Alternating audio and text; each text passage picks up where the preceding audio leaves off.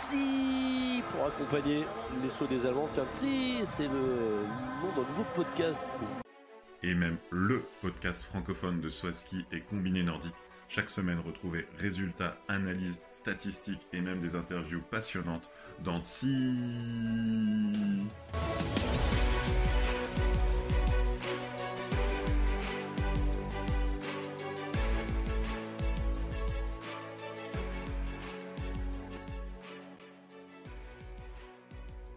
Bonsoir à tous et bienvenue pour ce 56e épisode de TSI, le podcast francophone de Swaski et de Combiné Nordique.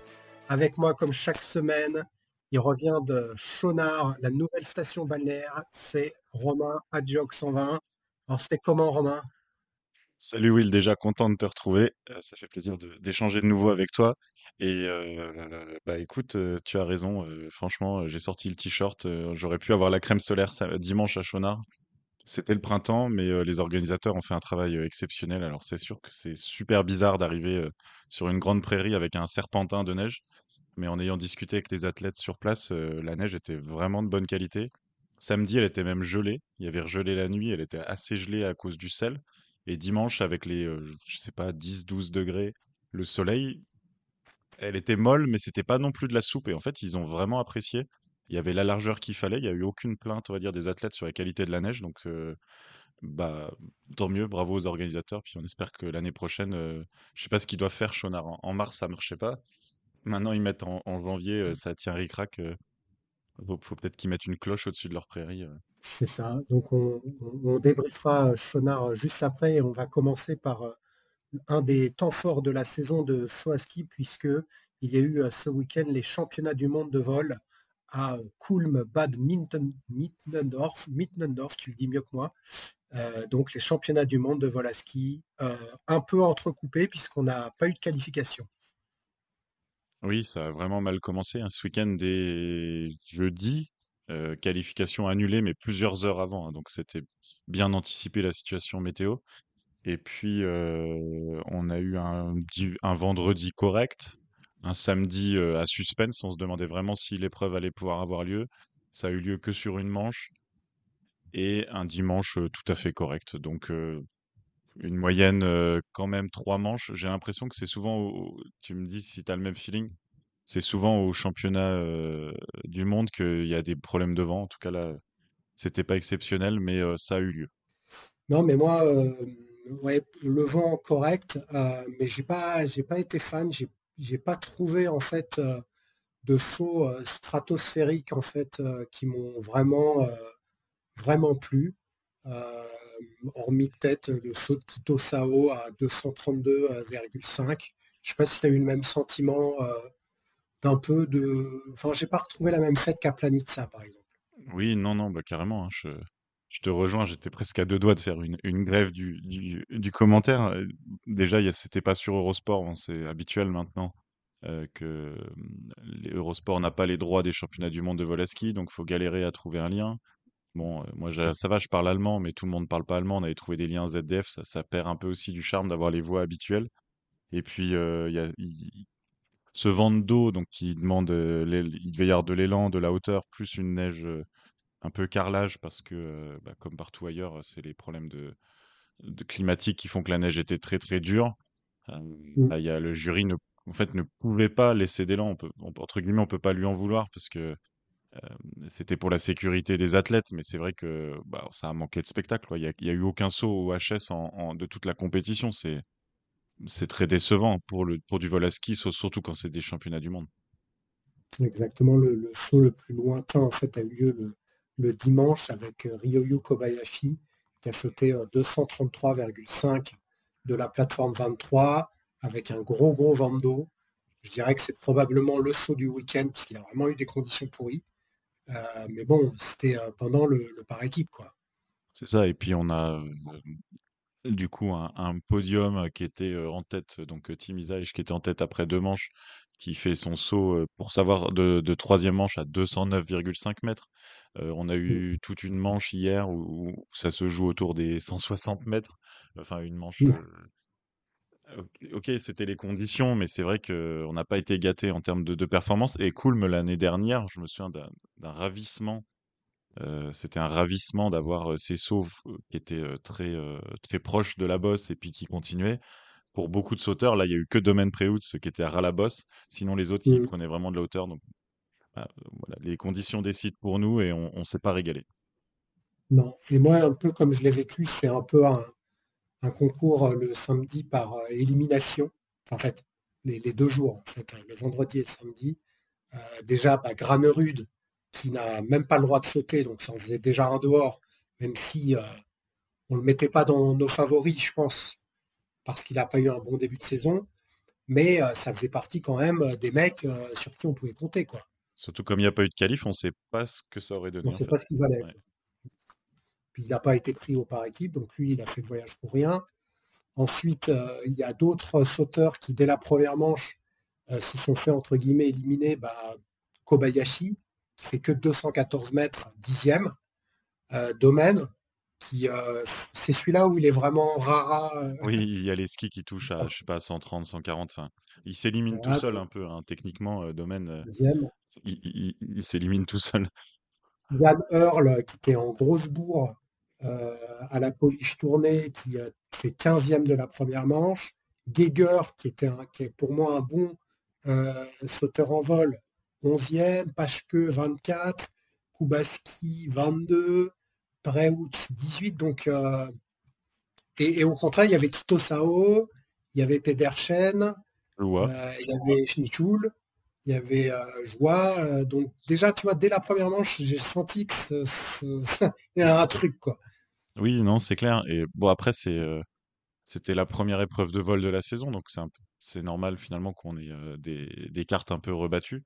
Ça m'a pas, ça m'a pas choqué. J- J'attendais euh, de voir ce que ça allait donner l'Ovrokos, et finalement, bah, c'était bon dès le, dès les premiers sauts. Mm. Euh, Schnitzsol, j'avais dit dans le podcast précédent, euh, j'attends de le voir au vol à ski avec son, son type de saut, bah, il a pas, dé- il a pas déçu. Ça, ça, Mhm. euh, Forfang, on, on- on, on sait qu'il vole très bien, il est, il est très très léger et donc il était aussi dans, dans les meilleurs. Donc c'était bien aussi d'avoir un peu ce, ce mélange, d'avoir moins d'Au- d'Autrichiens devant. Fettner, je sais plus, Fettner qui se rate tout seul comme un grand, là c'est ski qui pointe vers le bas. Ouais. Euh, bah, ça fait plusieurs week-ends hein, qu'il fait ça, euh, dès- depuis Innsbruck, qui fait ça à chaque saut, même assez souvent. Et là, bah, c'est pas passé. euh, il a tellement perdu, il a tellement, il a failli tourner vers l'avant. Heureusement, il se rattrape, mais il, il tombe sur la bosse. Et donc, c'est vrai qu'en plus, ça faisait tâche, hein, seulement trois Autrichiens à domicile pour le reste de la compétition. Mm. Et d'ailleurs, euh, ce qui a... En fait, je pense que Kraft était lui-même surpris parce que globalement, euh, j'ai regardé donc au, total, euh, les, les meilleurs sauteurs ont sauté huit fois et Kraft n'est pas du tout dans les meilleurs en fait.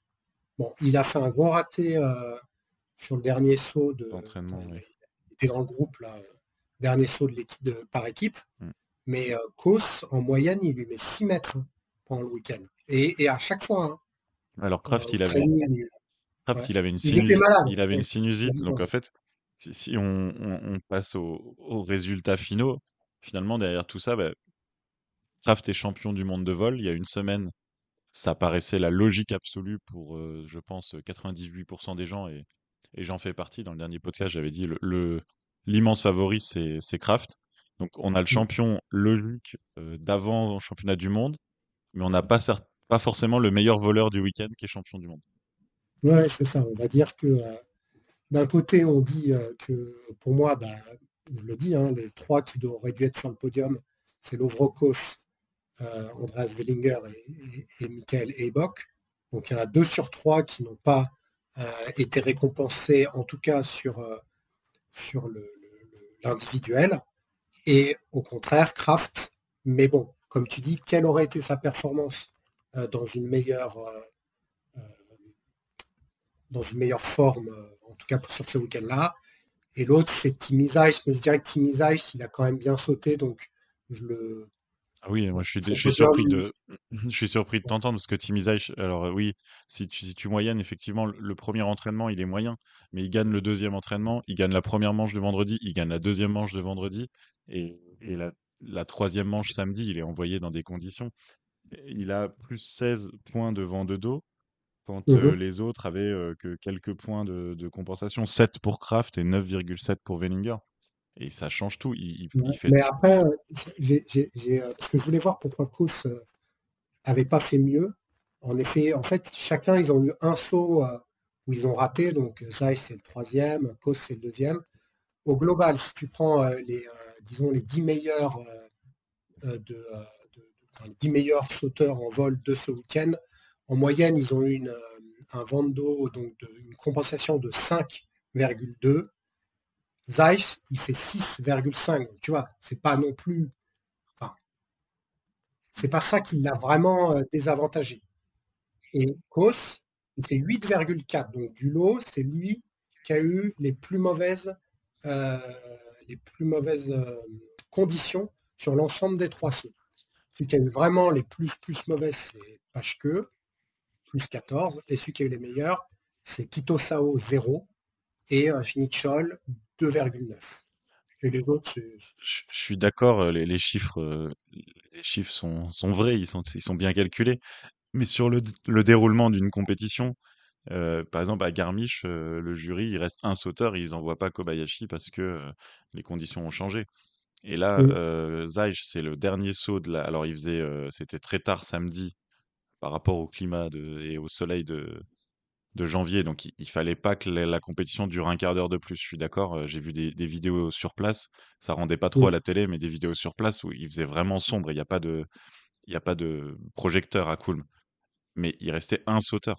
Ça se trouve, c'est- Ouais, je vois c'était l'affaire dire. d'une Il aurait minute. pu faire un effort euh, Euh, d'attendre un petit peu. euh. et, et- et fi- finalement, à des conditions comparables, il aurait pu perdre. Bon, il avait une- quand même une dizaine de mètres d'avance quand même après deux manches. Mais là, il y a quand même une impression d'avoir euh, balancé la fin d'épreuve.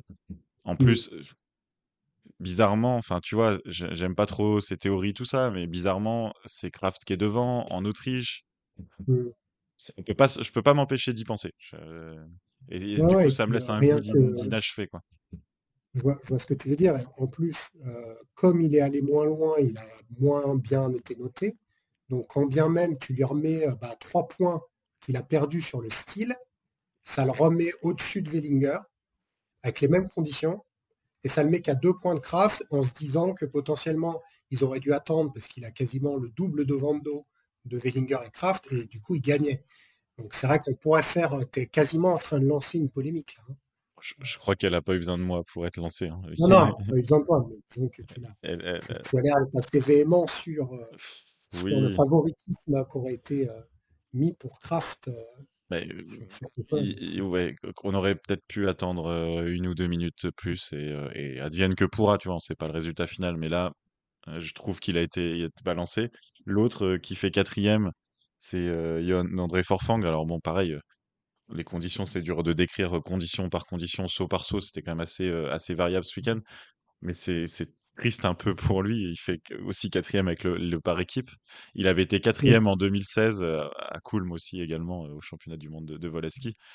Et, euh, et- et on en rigole un peu en, en privé. C'est terrible. Il continue cette série hallucinante. C'est donc toujours le recordman peut-être à vie de, de sauteurs de ce qui a des places entre 4 et 10 sans faire de podium. C'est c'est terrible.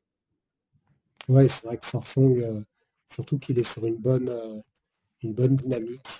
Euh, après, on va revenir sur le par équipe, mais je pense que la déception, elle est plus sur le par équipe que lui, parce que quand même, c'est le meilleur Norvégien du week-end, avec peut-être la surprise Pedersen, que j'attendais pas aussi bon. Euh, euh, Lindvik a été décevant alors que c'est un bon voleur. Granerud, on a parlé, Tande n'a pas été top, c'est un bon voleur aussi. Donc Forfang, mine de rien, il a quand même tenu le flambeau de, de, de cette nation-là, tu vois.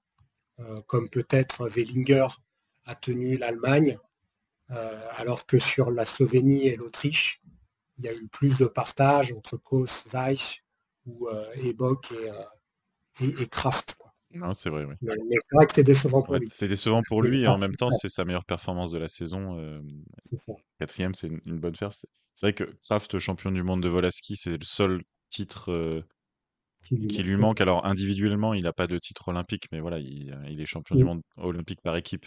Mais bon, en tout cas, il, il complète sa, sa- son, son, son palmarès.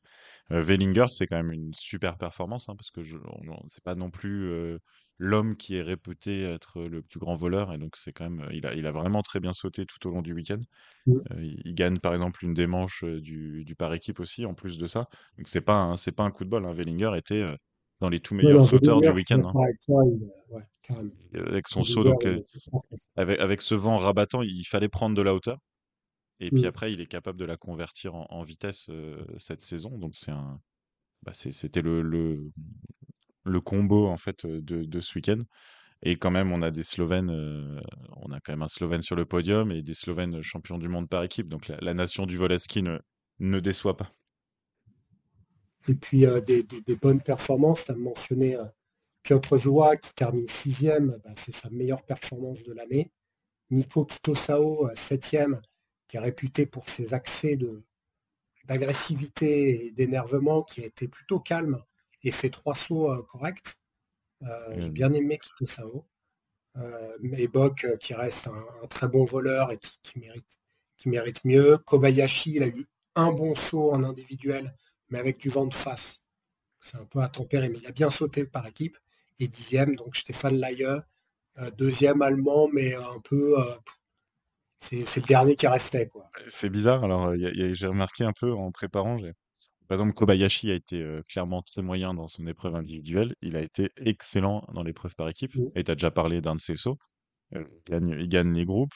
Euh, dixième, on peut dire quand même que c'est pas trop mal en vol à ski. Stéphane Leie, c'est pas, pas trajectoire de vol euh, connue pour ça. Mais alors, au par équipe, il a vraiment été dans le dur. Et à l'inverse, Pius, Pius Paschke, qui a vraiment eu du mal en individuel, 23e, il fait des sauts incroyables. Il est premier, troisième de son groupe euh, au par équipe. Et euh, l'Allemagne, d'ailleurs, ne manquait pas de, de mettre en avant que cette, cette médaille de bronze des Allemands au par équipe.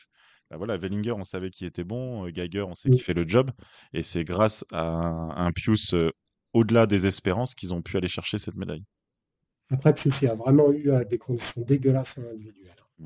Je pense que lui, il a vraiment pas eu de bol. hein. Parce que 16 au deuxième et 23 au troisième, c'est deux fois il a eu les pires, quoi. Ouais. Vraiment pas de chance, quoi. Pius Panier, en hommage à Joséphine Panier qui prenait souvent les, mauvaises conditions. C'est vrai que c'est vrai qu'on on a vu euh, même, même Peter Prehout, enfin les frères Prehout, hein, ils ont gagné tous les deux deux fois leur groupe euh, au par équipe, alors qu'en individuel, ça n'a pas été génial. hein. Euh, Peter, le dernier saut, il, fait 132 mètres. euh, mais, on a euh, en effet des, gars qui se sont remotivés pour le par équipe. Et ce qui fait que le par équipe a été une belle compète, hormis le groupe gagné par domaine à, à 194 mètres. Ouais. Avant d'aller plus loin, je voudrais dans les dans les satisfactions, il y a Tate France quand même. Il est de 2005, hein, Mhm. c'est vraiment il est jeune et il fait 20e individuel, donc il est dans dans la lignée de sa super tournée polonaise. Et euh, je m'étais inquiété euh, dans le dernier épisode de Yevhen Maroussiak parce qu'il y a un an à Kulm, il faisait des super performances. Et ben il fait 27e, euh, donc il est dans ceux qui ont fait les trois les trois vols, il est dans le top 30. Et quand on voit sa Mhm. saison sur tremplin, sur grand tremplin jusque-là, c'est c'est pas un miracle, mais ça montre que vraiment il a un, il a un, profil de voleur parce que aller se hisser dans le top 30 alors qu'il passe même pas les qualifs euh, dans les compètes normales, euh, ça, montre son, ses caractéristiques de vol. Ouais, et euh, l'autre, les deux autres ont des caractéristiques de voleur. Bon, bah, il y a qui, a- qui avait mieux sauté la, semaine dernière, mais, mais Bressadola, qu'on a très peu vu, qui est toujours super agressif dans ses skis, et là qui fait 15e. Euh, donc une belle performance pour lui qui a, qui a le même système de saut que, que Domaine si ce n'est en plus agressif. Euh, et du coup, il, il a- il en a bien profité euh, malgré le vent d'eau euh, ici. Je peux pas, je peux pas te laisser dire plus agressif que Doven parce que Ah bah si, de- Bressadola, mais après il, s'agite en l'air, on voit qu'il se bat en l'air. Mais, euh, Ouais. mais Domen à la, la prise de ski là, du coup euh, sur ZDF, c'était euh, sur ZDF, c'était Séverine Freund qui a qui était en, en consultant. Et sur le dernier saut du par équipe, donc euh, plus 29 de dos. Donc euh, je crois que ça doit faire 2 mètres et quelques secondes de dos. Donc là, un sauteur euh, fonctionne avec un cerveau câblé en- dans le sens de la sécurité. Il se dit, je vais me débattre un peu, je vais prendre de la hauteur et puis on verra ce que ça donne en l'air. Et lui, en fait, il est en un millième de seconde, il est dans ses skis. Mais euh, Séverine Fon, il fait ça, mais j'ai fait pareil devant ma télé. Il y avait la médaille d'or en jeu. Et tu te dis, mais c'est pas possible, il y a 3 mètres de seconde dans le dos. Pourquoi il saute comme ça? Et il fait 194 mètres. C'est miraculeux. C'est un, il n'y a pas autre chose que miracle. Ce saut-là, il a, il a mis aucune adaptation aux conditions. Il s'est dit, allez, moi je suis domaine, je saute comme domaine. Et ça passe, et c'est passé. Et, et s'ils ont la médaille d'or, il fallait pas qu'ils fassent 130 mètres. Hein. Ils n'auraient pas eu la médaille d'or. Et, euh, il fait 180. En plus, il y a une image rigolote. Il fait 194 mètres. Il est déçu. Parce que bon, lui, voilà. il- Mm.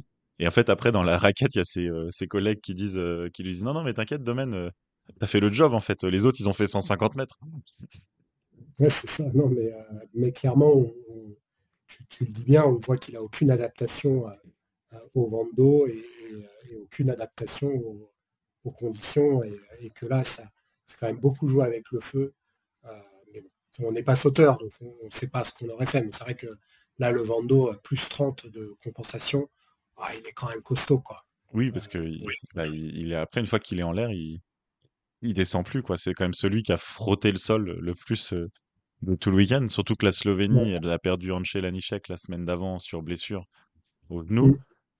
Mm. Euh, donc elle avait pas de, elle pouvait pas se passer de domaine et elle a quand Ah même. si, on aurait pu mettre Gigi, Oui, mais il a me, il est, oui, la, la, légende Legenda, mais il, Legenda. il a pas le cette année, il a pas le, il y arrive pas.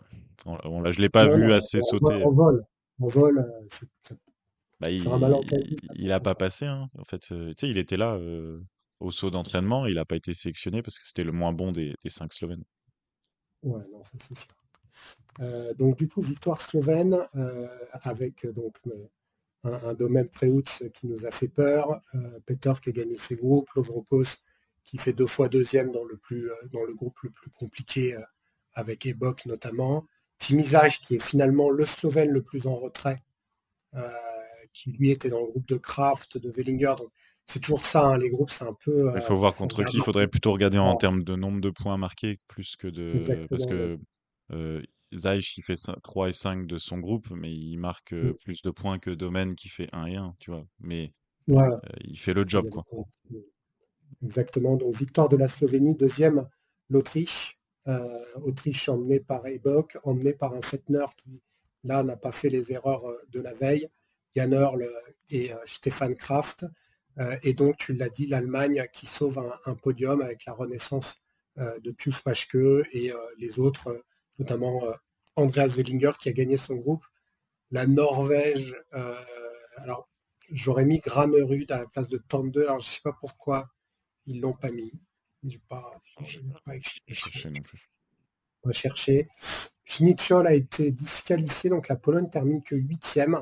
Mais si on rajoute les points qu'il aurait mis, donc environ, je sais pas moi, 200, euh, elle aurait terminé derrière le Japon. Donc une nouvelle fois, une Pologne à côté de ses pompes, notamment Piotr Joua qui lui a terminé dernier euh, deux fois.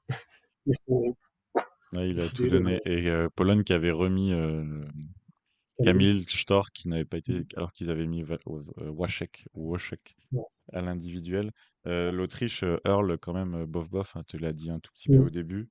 Euh, c'est l'avantage de ne pas avoir eu Eurosport, c'est que sur ZDF, ils ont des, euh, des plateaux euh, et les, et les sauteurs, après chaque saut, ils passent sur le plateau. Et, euh, et c'était quand même intéressant de les écouter vraiment. euh, par exemple, euh, Pius Paschke, euh, il était mais rayonnant et il parlait vraiment de plaisir. Et la, la- la journaliste qui lui demandait mais c'est quoi le plaisir d'être en vol? Et il a décrit, décrit ses sensations, que voilà, c'était. Et puis vraiment techniquement, à chaque saut, il disait voilà, au prochain saut, je, je vais plus monter, je vais plus me laisser aller dans les skis. Enfin voilà, c'était quand même assez intéressant. Et euh, on voyait vraiment cette notion de plaisir euh, quand même en, en vol à ski. Euh, Tu vois, nous, devant notre télé, on joue un peu peut-être les blasés, mais eux, Mm. euh, sauter 200 mètres, on sent quand même qu'ils ils sentent quand même largement la différence. Donc voilà ce qu'on pouvait dire. Je ne sais pas si tu veux rajouter quelque chose sur, sur ce week-end de, de, de vol à ski avant qu'on reprenne la direction des, des tremplins de, de Coupe du Monde? Non, non, non, bah non. Voilà, donc euh, on ira euh, du coup, euh, alors la prochaine étape c'est à Willingen. si je me trompe pas, c'est ça? C'est ça exactement. Donc on reste sur un grand tremplin, même si c'est pas du vol. Non, Villingen est donc ambiance, ambiance assurée. Ça démarre, bah, là c'est classique, hein, qualification le vendredi, concours le samedi, qualification le dimanche, concours le dimanche. Ouais. Sur le HS 147, avec les femmes aussi qui viennent euh, sur ce grand tremplin. euh, hein, c'est ça, elles, elles sautent sur le grand. Oui, bah, comme l'année dernière, oui, sur le, Ouais, le Mühlenkopfschanze. Et euh, Mhm. malheureusement, l'année dernière, on avait eu un par équipe mixte qui était bien sympa. Et on n'a pas droit cette année. C'est juste un programme avec des épreuves individuelles. Je trouve ça, je trouve ça un peu dommage. Voilà, dernière, euh, dernière épreuve en, en Europe avant deux week-ends à- en Amérique et euh, au Japon. Et puis on reviendra en Europe fin février pour, euh, pour Oberstdorf avant les- la, la tournée des, des pays plus nordiques, l'Arti, le Roer et Planitza. Ouais. Les Euh, retours des Français aussi à, à. Ah oui, exactement. Euh, comme Valentin Faubert et Jules Chervet qui sont sélectionnés donc pour Willingen. Ça va être intéressant de revoir Valentin tenter une, une qualification pour euh, une deuxième Coupe du Monde. À noter quand même que Alvor Egner Granerud a annoncé ne pas participer à Willingen, l'éclasie des Sapporo, hein, c'est ça? Oui. Il reviendra à Oberstdorf. avec une phrase euh, toute, euh, toute graine-rudienne. Il dit euh, ça, Je tape dans un mur et ça sert à rien de continuer à taper dans un mur chaque week-end à faire le tour du monde. Donc euh, on sent, on l'homme blasé et, je- et donc euh, bah, il va se préparer pour la fin de semaine. Il y a du, il y a du vol à ski euh, à gogo euh, en la fin de saison, pardon. Et, euh, et aussi pour revenir sur les Français, ils étaient déjà à Willingen ce week-end. Il y avait la, la Coupe continentale et, euh, et malgré, euh, malgré un mal de tête, il était, il était malade, euh, Valentin Foubert. Il a réussi à, à Ah. rentrer deux fois dans les, dans les 30. Donc euh, c'est son, quand même son niveau maintenant de base, c'est quand même de rentrer systématiquement dans les 30, euh, voire Mm. mieux en, en Coupe continentale. Donc euh, normalement, on peut espérer, s'il est en- bonne condition, continuer euh, à enchaîner les qualifs en Coupe du Monde. Et, c'est vrai que ce qu'on lui souhaite maintenant, c'est euh, d'aller euh, gratter le top 30, un peu comme Emma Chervet fait chez les femmes. Elle maintenant, elle rentre dans les 30. Voilà, et on devra avoir ton ami Benjamin Oswald donc pour prendre la place de Granerud. Ça n'a pas été confirmé, mais vu qu'il a gagné, je pense que c'est sûr. Et Robin Pedersen, ce sera sympa de le voir sur un autre tremplin que le, que le vol. J'ai de, de- de grandes. euh, Je, je pense qu'il peut faire quelque chose de bien. Ouais, donc, il euh, domine, euh, surdomine la Coupe continentale. même en étant absent ce week-end, il a encore 250 points d'avance. Et avec son style, alors c'est très particulier parce qu'il se met en H, mais euh, en H majuscule euh, version Spider-Man. Et ses Mhm. skis sont complètement sur la tranche, hein, parce que là, non, on dit toujours normalement euh, que les sauteurs essayent d'avoir les skis, les skis à plat. C'est comme ça qu'on a de la portance. Lui, il a abandonné un peu ce critère pour euh, s'étendre le plus possible. Et bon, bah, il, il est quand même euh, était très performant sur le vol à ski, surtout pour un, enfin c'est pas un débutant. J'imagine qu'il a déjà dû sauter à Vikersund, mais il arrive dans l'équipe comme ça. euh, il fait, euh, je sais plus, 10-12 peut-être de, la- enfin 12-13 peut-être de l'individuel. Il est dans l'équipe quand même norvégienne. Euh, il est Mhm. costaud, quoi. Il est vraiment costaud aussi mentalement d'avoir euh, de s'être intégré comme ça. Tout en revenant du Japon, euh, de la COC. Ouais. Non, non, il a fait une belle performance. Euh, voilà, donc on vous retrouvera euh, bien sûr pour euh, euh, le débrief de, de Willingen, euh, donc le, le week-end prochain. On enchaîne sur le débrief de Ljubno, euh, deux épreuves féminines dans une ambiance exceptionnelle. La Coupe du Monde féminine de saut spécial était donc à Ljubno ce week-end, le petit HS 94 niché dans une petite vallée slovène assez loin de toute ville. Et malgré ça, nous avions une foule extraordinaire euh, samedi et dimanche. Un record de spectateurs pour une épreuve de Coupe du Monde féminine euh, seule, avec euh, une estimation de 10 000 spectateurs. Alors je ne sais pas si ça joue pas avec Willingen l'année dernière où il y avait un monde fou, mais c'est un week-end de hommes-femmes, on ne sait pas trop pour qui, on va dire, viennent les spectateurs, que là, à Ljubno, c'était certains qui venaient pour voir les femmes sauter, et c'est magnifique, une, telle ferveur. On avait des drapeaux partout de la Slovénie, parce qu'une Slovène est en tête de la Coupe du Monde, parce que de nombreuses Slovènes font de, grosses performances, et c'est ce qu'on va, c'est ce qu'on va détailler. Alors, ça a commencé samedi par une victoire d'Eva Pinkelnig, qui gagne les deux manches. donc elle a fait simple, c'était la plus forte samedi. Et l'héroïne locale attendue de tous, Nika Preutz, prend la deuxième place grâce à des, sauts tout à fait corrects, mais, moins bons tout simplement que Pinkelnig à 7 points. Et c'est Alexandrie Aloutit, la Canadienne, qui complète le podium à 11 points, était troisième de chaque manche. troisième, alors avec des, des, sauts très longs, hein, ça a été dit à l'antenne d'Eurosport, mais des, des télémarques, on va dire, plus problématiques. Donc quand même quelques points perdus dans, dans la bataille. Elle perd, elle perd quand même des points sur les, sur les autres à cause de, de ces télémarques. Et donc pour gagner, il lui faudra il lui faudra augmenter ce, point-là. Par exemple, dimanche, Alexandria Loutit ne fait entre guillemets que quatrième, mais en termes de distance, elle pouvait euh, fait. Et ben, c'est simple, elle fait un demi-mètre de moins que League et un demi-mètre de plus que Nika Preutz. Par contre, elle perd par rapport à Nika Preutz, elle perd, je vous le fais de tête, 7 et 4, elle perd 11 points. Et elle finit à 11 points. Donc voilà, ça vous donne une idée. le point d'amélioration d'Alexandria Lutit. ça sautait moins aux yeux depuis le début de saison. Là, c'était ce week-end à peu, un peu plus que d'habitude. Et donc dimanche, une victoire à domicile. Et donc là, les spectateurs étaient ravis de Nika Preutz devant Eva Pikelnik. Donc ça nous fait un week-end à 181 points pour les deux sauteuses. Et la troisième, le public était de nouveau extrêmement content parce que c'était l'autre Nika, Nika Krishnar, qui prend la troisième place avec deux sauts très solides. Ce week-end, on a eu des, grosses performances également de Yuki Ito hein, qui continue sa belle saison. Elle fait quatrième samedi et cinquième dimanche. Si on regarde un peu plus, un peu plus donc ce week-end, par rapport au classement général, parce que là, on peut commencer à, à penser à la course au classement général. Donc, c'est une somme neutre entre Pinkelnig et Nika Preutz, les 180 points chacune. Donc, toujours 200 points d'écart. Yuki Ito, là, elle a perdu quand même pas mal de, points sur Nika Preutz. En l'occurrence, elle fait 95 points, donc elle en a perdu 85 de tête. Et l'outil, grâce à ses bonnes performances, remonte à la quatrième place mondiale. Donc là, elle vient d'enchaîner quatrième, troisième, troisième, quatrième. Et elle double Joséphine Panier à la quatrième place mondiale. Donc Joséphine Panier qui est actuellement cinquième mondiale. Sur ce week-end, on a des, des performances, j'ai envie de dire, un peu plus correctes des Allemandes. Katharina Schmidt qui fait dixième et treizième. Alors c'est sûr, c'est pas phénoménal mais quand on a fait 30e de la dernière épreuve avant, euh, avant bah, c'est une sorte de, reconstruction. On a Anna Ruprecht euh, qui est donc euh, la sauteuse des petits tremplins qui a, qui a pris une 12e et une 10e place et donc elle continue à enchaîner ses meilleures performances sur ce type de tremplin.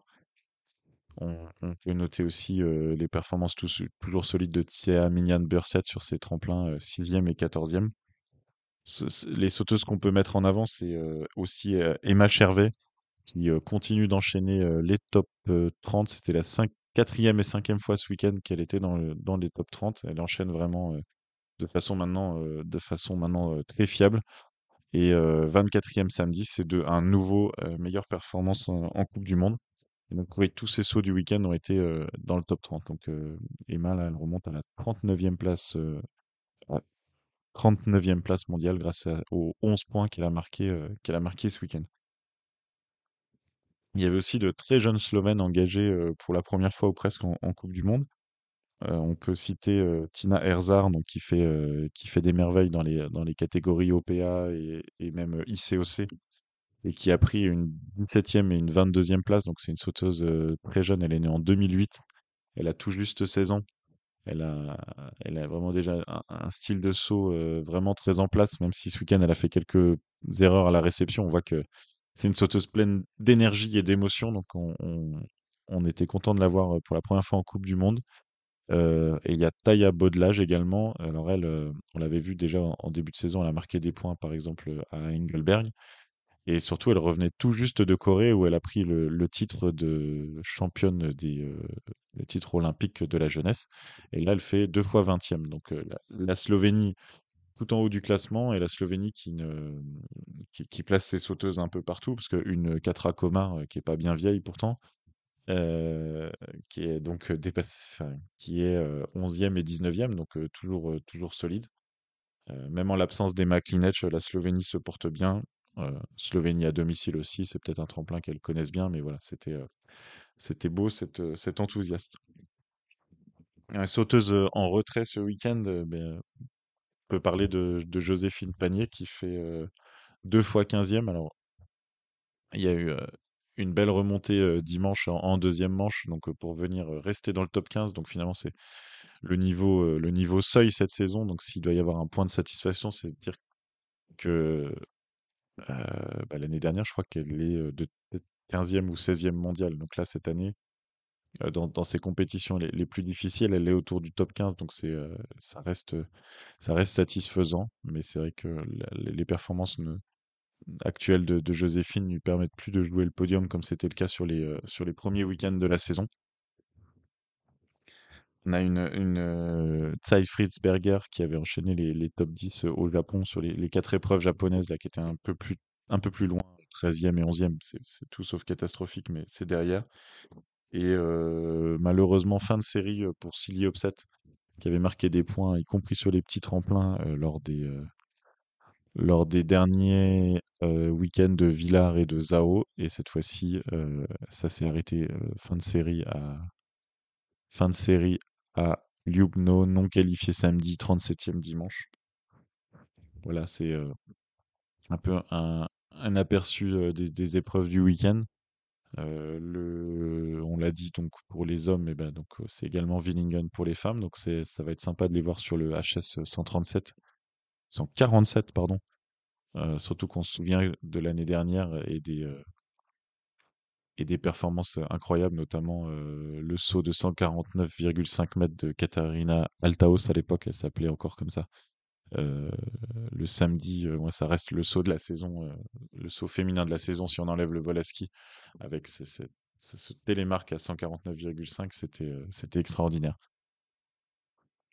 Voilà, voilà le programme. On se retrouve euh, tout de suite pour le débrief du combiné nordique.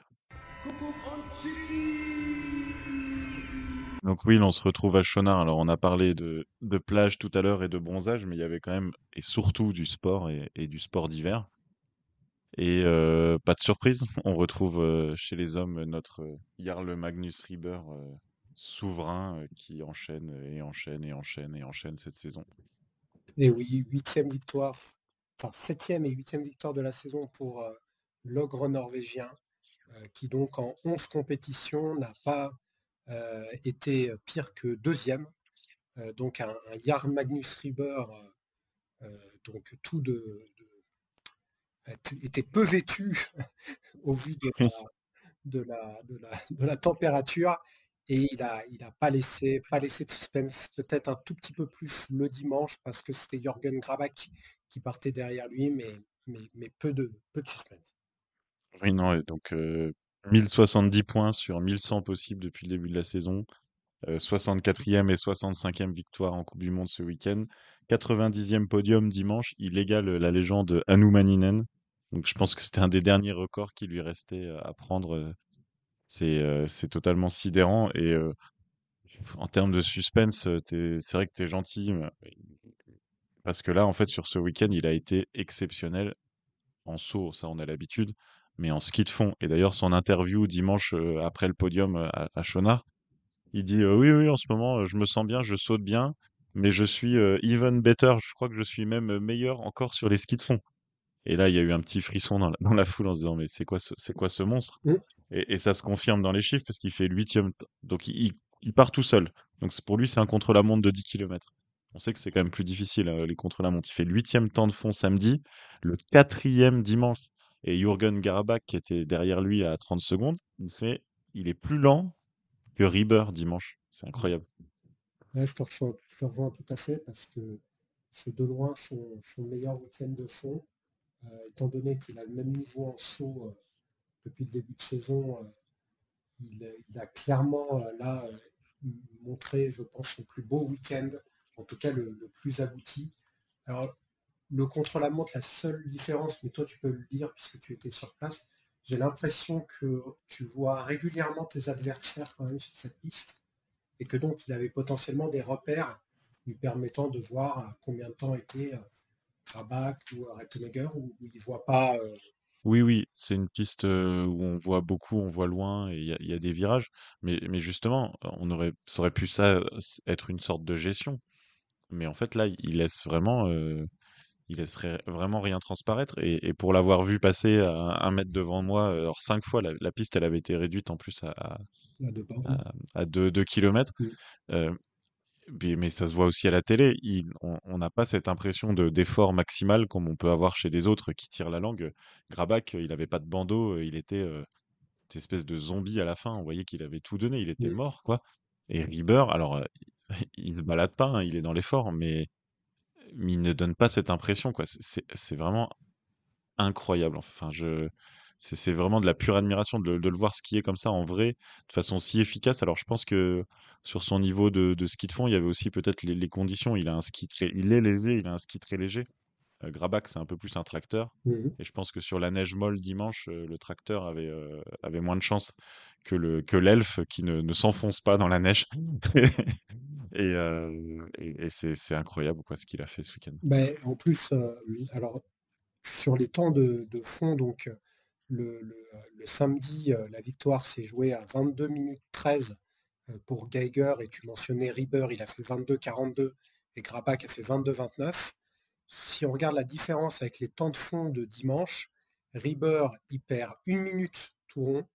Grabach, il perd 1 minute 20, 1 minute 15. Et euh, Geiger, qui euh, a été plus ou moins le, métronome, parce qu'il a gagné les deux, il perd euh, presque 45 secondes. Donc, ça confirme qu'il est moins impacté par la neige molle.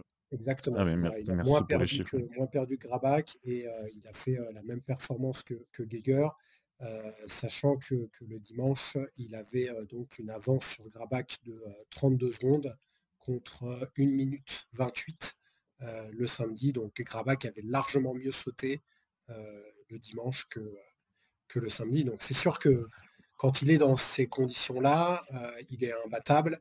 Euh, et, en plus, il a, comme tu le dis, cette gestion euh, euh, de l'effort, gestion de, la fatigue, que toi, tu as pu voir de près au niveau de son faciès et, de sa condition physique. il, est, clairement au-dessus du lot. C'est dommage que cette année, il n'y ait pas de rendez-vous important pour le, combiné nordique, mais il a, a eu l'année dernière où tu avais été très critique sur sa gestion de, sa saison je pense que cette année, tu peux, remballer tes, skis. Euh, il, peut encore faire une impasse. Je ne sais pas si tu es encore là-dessus. Non, bah non, là, il est interviewé aussi. On lui a demandé s'ils allaient. Euh. Ils savent pas trop quoi dire, hein, les journalistes. Enfin, c'est pas des journalistes d'ailleurs, les, speakers dans l'air d'arriver. Euh, ils lui demandent s'ils vont, ils vont ouvrir du champagne après un week-end comme ça. il l'a un peu renvoyé dans ses cordes en disant bah non, on a, on a, le, on a le triple de Zeffeld dans cinq jours. bien sûr, je suis très content, euh, mais on va surtout penser à la récupération et, et, pas, le, et pas la fête. Donc, euh, non, je pense qu'il est focalisé sur, euh, sur sa saison. Là, il est en train de, bah, d'aller tout droit vers le globe et je pense que cette année il s'amusera pas à faire d'impasse les impasses il les fait pour préparer les grands championnats cette année il n'y a pas de grands championnats je pense qu'on oublie cette idée par contre il s'offre le droit d'être malade mmh. ce qui est quand même aussi peut-être son, son talon d'Achille euh, donc il s'offre le droit d'avoir un week-end d'absence. Là, on voit l'emparteur euh, qui était absent ce week-end, donc c'est quand même le numéro 2 depuis le début de la saison. Mm. Euh, bah, voilà, au classement général, c'est terminé parce que le nouveau numéro 2, il est toujours autrichien, il est toujours très jeune. C'est Stéphane Rettenegger, qui fait deuxième et troisième ce week-end, qui saute très bien et qui, fait, qui résiste sur la piste. En fait, on a vu devant des contre-la-montre en fait, hein, ce week-end. Samedi, c'était un contre-la-montre de Rieber, puis Stéphane Rettenegger. Ah, il y a eu un suspense pour la troisième place, parce que le, frère Thomas Rettenegger euh, euh, ne tenait pas, donc ça a permis à Grabach de monter sur le podium. Et dimanche, c'était carrément 1, 2, 3. Donc euh, Rieber, Grabach, Rettenegger, Stéphane, en contre-la-montre. Et seulement derrière, la foule des, des combinés normaux quasiment. Alors pour finir sur Rieber, il n'a pas gagné le triple ni en 2023 ni en 2022. même l'année dernière, il n'était pas sur le podium puisqu'il avait dû ne pas y être, je pense, à vérifier. donc, il, a une revanche à prendre à Zefeld. Il a déjà gagné deux fois. le recordman, c'est Eric Frenzel qui a gagné les quatre premières éditions. Donc, il sera en lice pour, pour son troisième. Stéphane Reckentenegger, donc on, l'a déjà, on en a déjà beaucoup parlé depuis qu'il a un peu cette année, typiquement, il a déjà fait six podiums. Euh, mais, le week-end euh, d'avant à, Oberstdorf avait déjà fait deux podiums consécutifs. Là encore, il est très solide euh, et c'est clair qu'il paraît un candidat important pour, pour une place sur le podium du classement général. Et Grabach était plutôt en phase descendante et donc là est revenu au niveau qu'on avait vu de lui à Kusamo.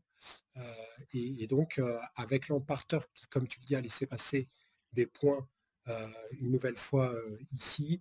On se retrouve donc avec quatre athlètes pour euh, deux places sur le podium. Oui, c'est clair. Et Stéphane Rettenegger, il, donc il saute très bien là, à nouveau deux top 3 ce week-end.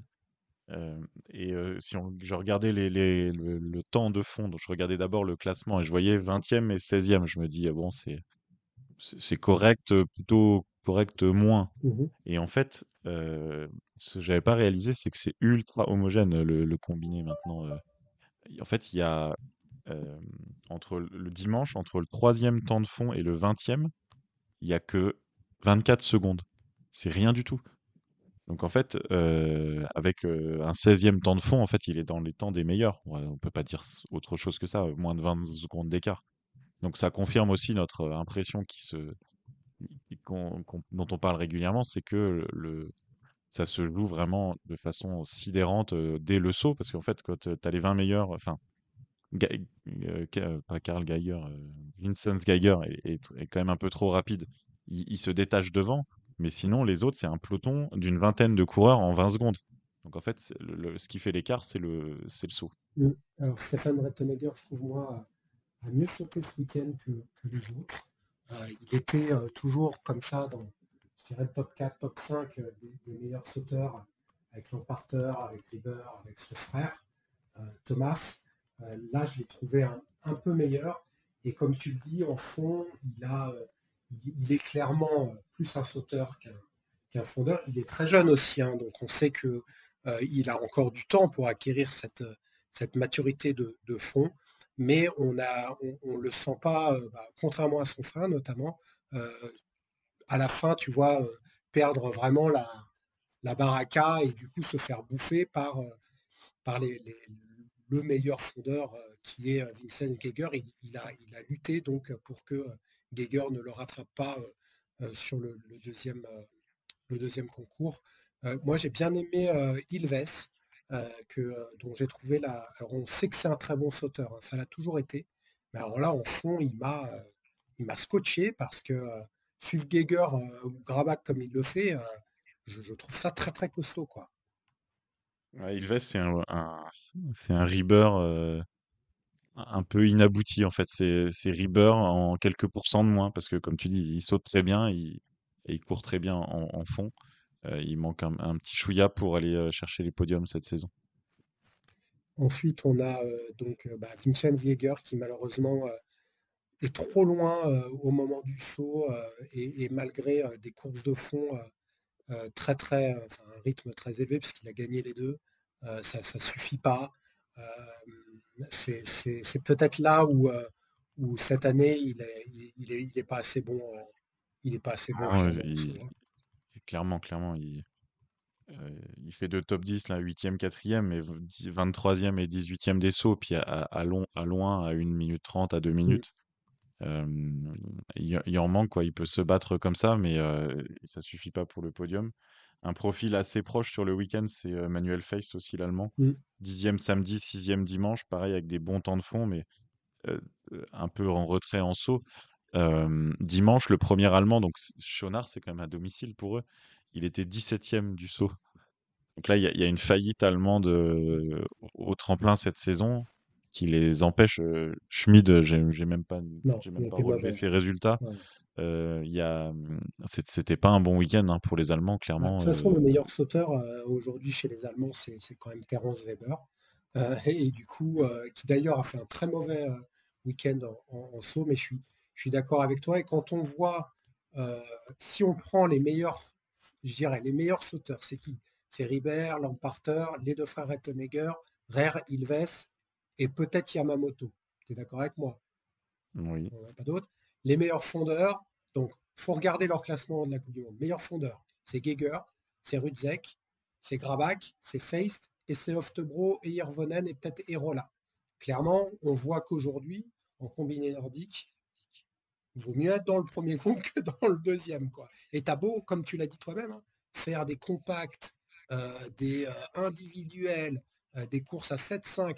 En fait, ça ne change rien foncièrement au classement euh, qui donne un me- les meilleurs fondeurs devant, les meilleurs sauteurs devant. Ouais.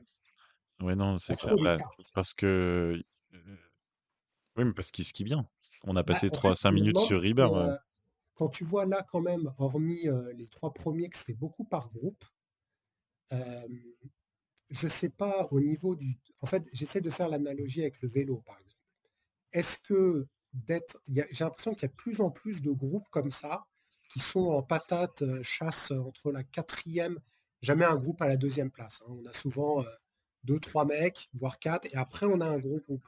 Je me ouais, rappelle pas les autres années d'avoir eu des groupes comme ça où il y a peut-être du coup des mecs qui se cachent, des mauvais fondeurs entre guillemets, qui profitent du fait qu'il y ait une nivellation du, du niveau, comme tu l'as dit, pour en fait n'avoir moins de déséquilibre euh, qu'à une époque où du coup euh, t'étais, euh, tu te rappelles euh, les, les portiques et tout, ils étaient à la ramasse euh, dès qu'ils se faisaient couper.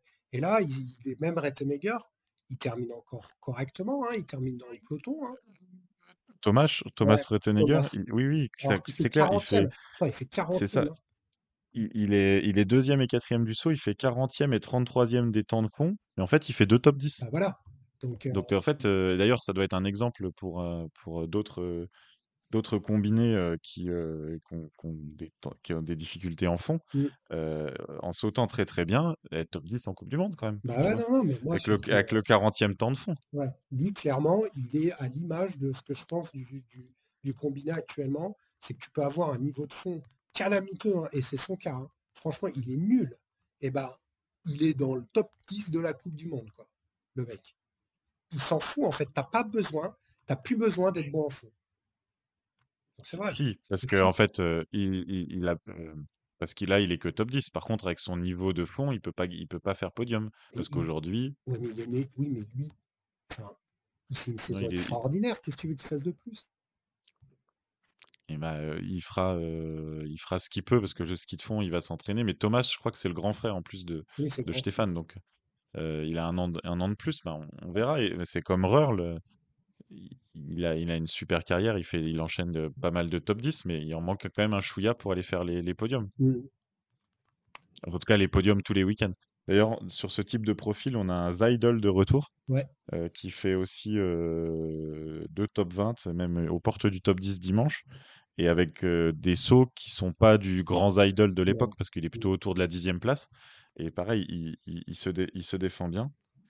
Euh, et sinon, euh, dans Federer les, a, a bien sauté et du coup, euh, bah, il a bien, bien classé. hein. Et il y avait les adieux aussi de Fabian Rissle, donc le, le, le célèbre Allemand, compère de Ritzek et Frenzel de tous leurs titres, champion du monde par équipe, X fois champion olympique, X fois. Et c'était un grand moment. Alors, les Allemands à Schonard, ils ont fait ça bien. Euh, à peu près, je dirais, euh, trois quarts d'heure de cérémonie euh, ressentie, quatre heures. Mm. C'était, c'était magnifique. Il y avait des moments émouvants, des témoignages, des cadeaux et tout. Mais alors, euh, bon, bah, moi, c'est sûr, c'est sûr que pour les Allemands, c'était une façon d'honorer un, un de leurs grands champions. J'avoue, j'ai moins de liens affectifs avec Fabien. Ouais, C'est un peu longuet sur la fin quand même. Il est venu, Et nous avons, il est venu Frenzel? Non, on s'est posé la question, mais en fait, il est, il est au- au aux Jeux Olympiques de la jeunesse. Ah. Mais t'inquiète, euh, même sans Frenzel, il y a eu ce qu'il fallait de, de témoignages d'amour. Ouais, j'imagine. voilà donc ce qu'on pouvait dire. et puis les Français. Ah oui, pardon. J'ai tendance à les oublier au vu de leur performance. Aïe, aïe, aïe. c'est dur, c'est dur parce qu'ils se battent et puis il y a du, il y a quand même des, des résultats. Matteo, Matteo Beau qui fait 18e samedi et il a fait du pur Matteo Beau, c'est-à-dire il était 18e du saut. Donc toute la saison dernière, on a dit ça. Un Matteo en forme, il fait ça. Son temps de son, classement du saut, c'est son classement final, c'est ce qui s'est passé. Et dimanche, il est envoyé. Alors j'étais le long de la bosse pour prendre des photos. Et donc, on voit Matteo Beau s'installer sur la barre. Et là, je suis le long de la réception et je sens le vent comme il n'y avait pas eu depuis le début de la manche, qui me dégouline dessus, qui vraiment. Et je vois feu vert. Et donc, en fait, bah, on regarde sauter, bah, comme par hasard, 40, quoi, 46e saut. Mais vraiment, là, il pouvait rien faire. Et après, en discutant avec lui, il me dit, mais ce qui était rabattu tout de suite. Ça s'est senti tout de suite. Il y avait, il y avait absolument rien à jouer. Donc, il se bat sur l'épreuve de ski de fond, ce qui fait le cinquième temps de fond. Donc, c'est quand même C'est probablement son meilleur temps de fond de, l'année. Voilà, il fait 34e au final parce que il partait très loin dans la vague. Et, dimanche, Laurent Mulet tout à l'heure, grâce à son neuvième temps de fond, il fait top 15, son premier top 15 de la saison. Il a fait 30e samedi. Et bah, Laurent, Laurent, il a, ça se voit qu'il a vraiment des difficultés, surtout en comparatif des saisons précédentes au tremplin. Et avec heureusement derrière un, gros niveau de fond. On a Marco Ennis qui qu'on connaît maintenant, qui a le, un profil un peu opposé, qui a fait des bons sauts ce week-end, 20e samedi, mais surtout 12e dimanche. Mais là, sur les skis de fond, c'était c'était plus difficile avec des temps de fond qui lui ont pas permis de rester dans le top 30, 34e et 32e.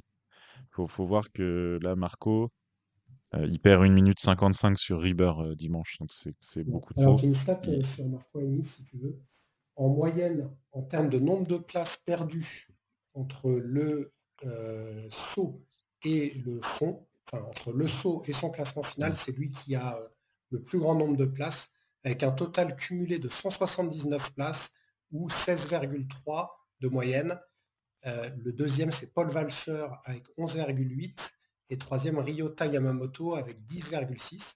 Et est-ce que tu connais celui qui a l'effet inverse? C'est-à-dire en moyenne, il gagne le plus de places euh, Geiger. Ouais, c'est Geiger. Alors, il y en a un qui est plus que lui, mais il a fait que quatre compétitions. C'est Stroglund. Alors lui aussi, mais il en a un, il est troisième. C'est Jacob Lange qui a gagné une moyenne de 17 places, 3. Et euh, Geiger est deuxième avec 12,4 places et Skoglund troisième avec 12 places. Et ton ami Stephen Schumann avec 11,9. Cinquième, c'est Aaron Kostner avec 10,6. Donc on a les... Qui aura été cité au moins une fois cette saison dans le Voilà, qui auront été cité une fois cette saison. Donc voilà, je te laisse sur Marco Anis, mais, euh, non, non, mais cette statistique euh, montre malheureusement les, difficultés euh, qu'il a à, conserver sa place après un saut correct. Faut pas qu'on se contredise parce que sur Thomas Rettenegger, avec des temps de fond comparables, on dit que Thomas Rettenegger fait deux top 10. donc Marco Ennis, il y a deux, il y a deux, deux postes. Soit il arrive à augmenter le curseur en saut, et s'il fait des sauts, euh, on va dire niveau top 5 du saut, en fait, euh, grâce aux écarts, euh, il pourra peut-être rester, on va dire, dans le top 15. On l'a vu en début de saison à Ruka, là, quand il fait, je crois, 18ème de tête. Ou alors, il monte le curseur en ski de fond pour, pour rester plus accroché dans, dans les groupes qui, qui, reviennent sur lui. Mmh. Et donc, le, le quatrième français, c'est Antoine Gérard qui fait 44e samedi et 38e dimanche. Euh, dimanche le 14e temps de fond. Donc, euh, à nouveau, il s'est battu, mais Antoine, là, en ce moment, a, des, trop de problèmes au tremplin. Euh, et donc, pour la prochaine Coupe du Monde, les deux prochains week-ends de Coupe du Monde, ça a été annoncé par la fédération. Il est remplacé par Maël Tirod, mmh qui, monte, qui monte en Coupe du Monde. Et c'est mérité. Il a enchaîné, il a enchaîné les top 10 en Coupe continentale là, sur ce mois de, de janvier, avec notamment un podium. Et donc, j'ai hâte de voir ce que ça va donner pour Maël. Euh, donc on retrouvera Zefeld cette équipe. Euh, ensuite, euh, donc ils iront aussi à Hautepay pour la fin de la troisième période, qui donc doit aussi correspondre avec. donc il y a peut-être une histoire de quota. Est-ce qu'Antoine n'irait pas chercher le quota de troisième période? On ne sait pas. C'est possible.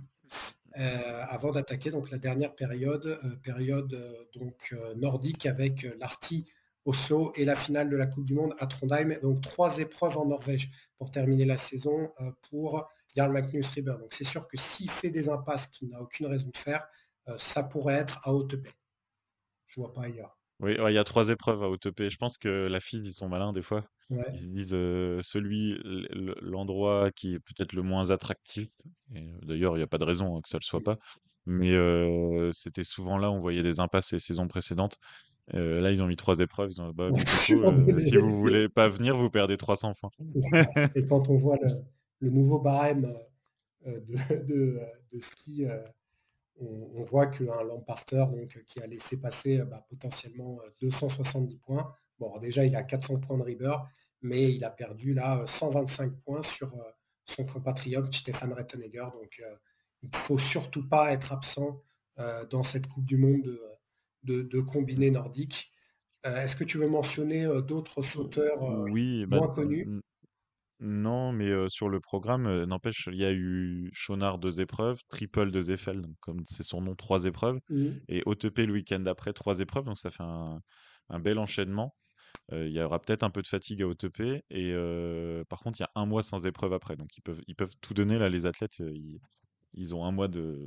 Bizarrement, en milieu de saison, tout le mois de février, euh, il n'y a pas d'épreuve. Et donc, c'était quand même la finale à Chonard du, German Trophy hein, ah qui nous a tous euh, passionnés. Le bien nommé. Euh, ce, classement Wirmarendruck German Trophy, attention. Ah J'ai discuté avec des Allemands qui ne savent pas ce qu'est Wirmarendruck. Ils, ils ont supposé que c'était des imprimantes ou même carrément de, l'encre pour les imprimantes.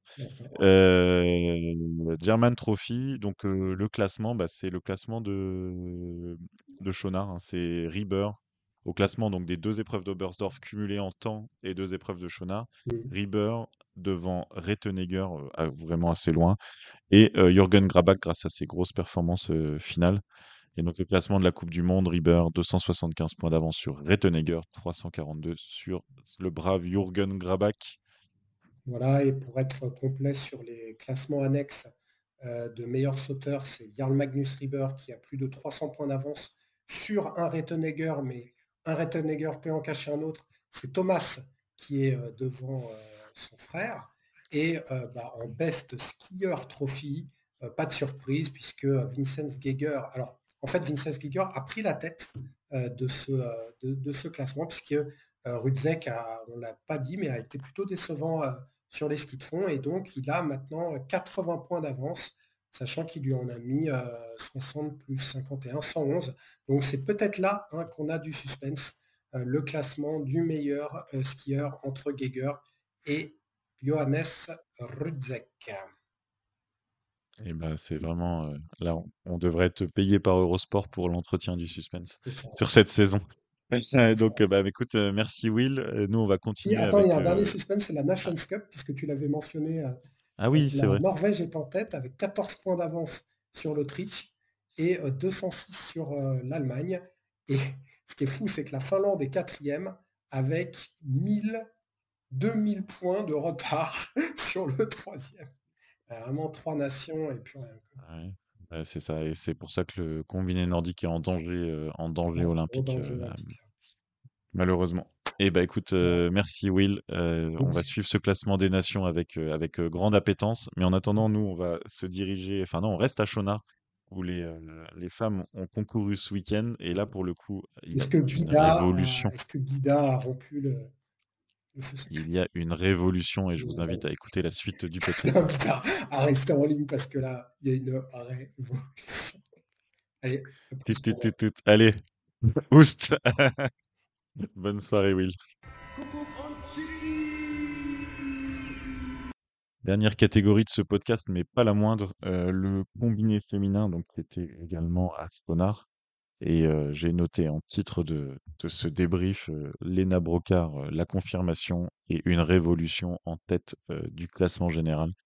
Alors Lena Brocard, depuis le début de saison, on sent qu'elle qu'elle a un gros niveau, on sent qu'elle flirte avec la grosse performance, mais elle avait toujours eu quelque chose qui, qui, manquait, une disqualification à Lillehammer, elle se fait marcher sur un ski à Ramsao, un mauvais choix de, de fartage sur une autre épreuve, une, une maladie, un manque de forme sur un autre week-end. Enfin voilà, il y a toujours eu quelque chose alors que Léna, voilà, elle a fait gros, gros entraînement avec le reste de l'équipe de France de combiné tout l'été et ça se sentait les grosses performances allaient arriver.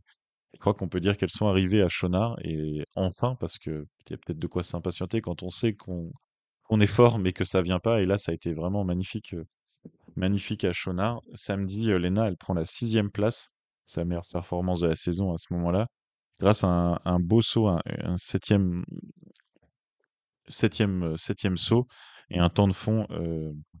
alors le onzième temps de fond, c'est peut-être pas très révélateur parce qu'en fait, elle, elle n'est qu'à une dizaine de secondes du sixième temps de fond. Donc c'était, elle était dans la, dans la bataille tout simplement ce samedi. Et alors là, dimanche, c'était encore, c'était encore mieux tout simplement. Un saut, un saut magnifique qui prend la cinquième place du saut. Elle est restée donc vous l'avez compris, dans le débrief masculin, j'étais sur place et donc j'ai pu voir Lena pendant longtemps dans, la boîte du leader. Alors, ils sont bien sympas, les organisateurs. Ils la mettent dans une espèce de boîte en bois où, l'athlète est complètement isolé du reste du monde. On voit même pas le tremplin. En tout cas, voilà, ça montrait qu'elle avait, avait réussi un magnifique saut parce qu'elle est restée longtemps dans cette boîte du leader. Et donc, grâce à ce cinquième saut, alors elle est à 45 secondes, elle n'est qu'à 7 secondes de la deuxième place hein, sur ce saut. Donc vous voyez que vraiment elle était à la bataille. Elle a pris au final une quatrième place sur l'épreuve, qui devient de facto son nouveau meilleur résultat en Coupe du Monde. Le, précédent, c'était une cinquième place à Ramsao la saison dernière, hein, il y a un peu plus d'un an. Hein. Donc voilà, c'est un, nouveau pas de passer et la course. Alors en plus, voilà, avec le prisme de, d'avoir été sur place, mais je pense qu'à la télé, elle était aussi passionnante à, regarder. Sur 8 km, un dimanche, c'est la finale du German Trophy, la distance était doublée. Et il y a eu un mano à mano entre Nathalie Armbruster, qui fait quand même un podium la veille. On sait qu'elle est en forme, elle revient bien. Elle avait été troisième du saut. Et on a eu vraiment une. Elles se sont pas lâchées de, l'épreuve, Lena et Nathalie. Et il y a même eu de la casse de bâton, il y a eu des relances, l'une devant, l'autre derrière, à la glisse, une qui passait l'autre qui repassait dans la montée. C'était trépidant jusqu'au bout et tellement trépidant que ça s'est joué au sprint. Donc vraiment 8 km l'une avec l'autre ou l'une contre l'autre. Et, et c'est tourné à, l'avantage de, de Lena Brocard. Alors, il y a une magnifique ambiance hein, dans le combiné féminin. On les voit se, congratuler, se parler beaucoup et, sourire. Donc sur la piste, elles se sont dépouillées. À la fin, elles se sont fait une accolade. Et n'empêche, euh, c'était euh, une course magnifique. Mais ça nous emmène euh, quand même, donc ça c'est la course pour la quatrième et la cinquième place, ça nous emmène quand même au podium. Et là, pour le podium, le suspense était quand même bien moindre, il faut pas, faut pas se le cacher. Et malgré tout, il, se passe des choses depuis, bah, depuis Noël, depuis la reprise des compétitions en Allemagne à, à Oberstdorf. Notre surdouée et dominatrice Guida Vesvolansen, qui a tout gagné les deux dernières saisons, on l'a suffisamment dit, eh bien, elle ne gagne plus les concours de saut. Les quatre concours de saut du German Trophy ont été gagnés par Marie Lund, qui a gagné au passage deux épreuves. Samedi, elle a gagné, et elle avait gagné également, je crois que c'était aussi le samedi, à. Elle, elle prend vraiment de l'avance. Hein. Elle prend Guida Vesvolansen, elle continue de sauter très bien. elle fait deuxième à chaque fois hein, sur le German Trophy des quatre sauts. Mais par exemple, ce week-end à Shona, elle fait 28e et. Enfin, elle est à, 40, à 28 secondes, pardon, deuxième et à 38 secondes. Et en fait, Marie Lenan Lund, c'est une combinée aussi très complète comme Guida Vesvolansen. Et si on laisse, si on est Guida Vesvolansen et qu'on laisse 30 secondes à Marie Lenan Lund, eh ben, elle ne peut pas la, elle ne peut pas la rattraper. Et donc, euh, euh, Marine Lund, elle a, grâce à ses performances, elle a pris la deuxième place du German Trophy et elle est remontée à la troisième place du classement général de la Coupe du Monde. Mais l'autre grand nom de ce week-end et l'autre grande vainqueur de ce week-end, c'est Ida Marie Hagen, la fusée sur les skis, mais pas que. Et donc, Ida Marie Hagen, elle a fait ce qu'elle n'avait encore jamais eu dans sa carrière. Elle a pris le maillot jaune euh, Agida Vesvolansen, elle était arrivée après Oberstdorf à égalité. Et puis dès samedi, euh, Ida Mariagan, elle fait deuxième quand euh, Guy Davis s'effondre, et là on, peut quand même parler d'effondrement parce qu'elles sont parties. euh, euh, Davis est partie avec 15 secondes d'avance sur Ida Marie Hagen, elle a fini euh, presque une minute derrière.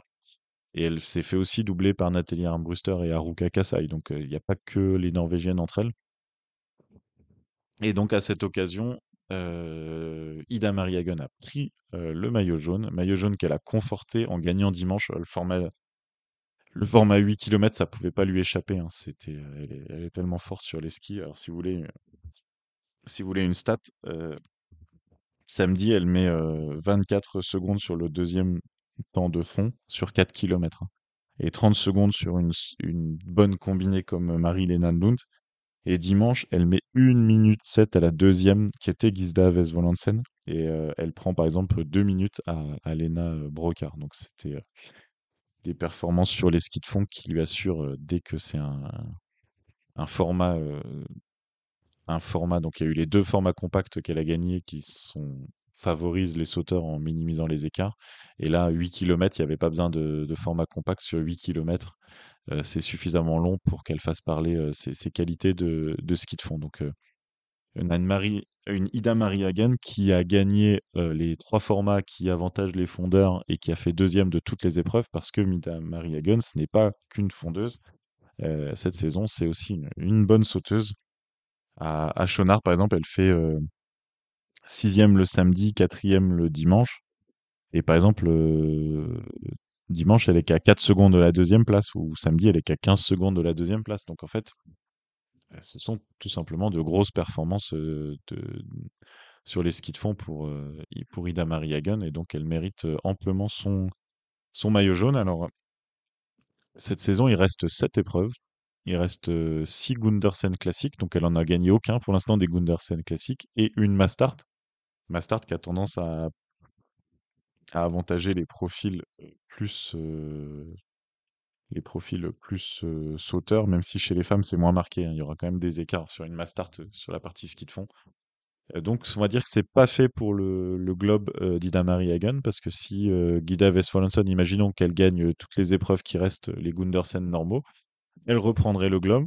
On va dire la, la faiseuse de roi, ça peut être Marie Lenan Lund, parce que maintenant qu'elle a tendance à s'intercaler entre l'une et l'autre, au lieu d'avoir un écart de 10 points euh, dans le barème, euh, ce serait plutôt un écart de, de 20 points, euh, dans un sens comme dans l'autre. Donc la fin de saison n'est absolument pas jouée. Si on, ressort une dernière fois des, Norvégiennes, il y a Haruka Kasai, c'est Madame quatrième place.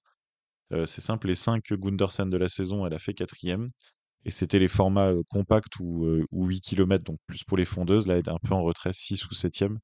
Mais donc on retrouve une, combinée euh, qui est maintenant quatrième mondiale.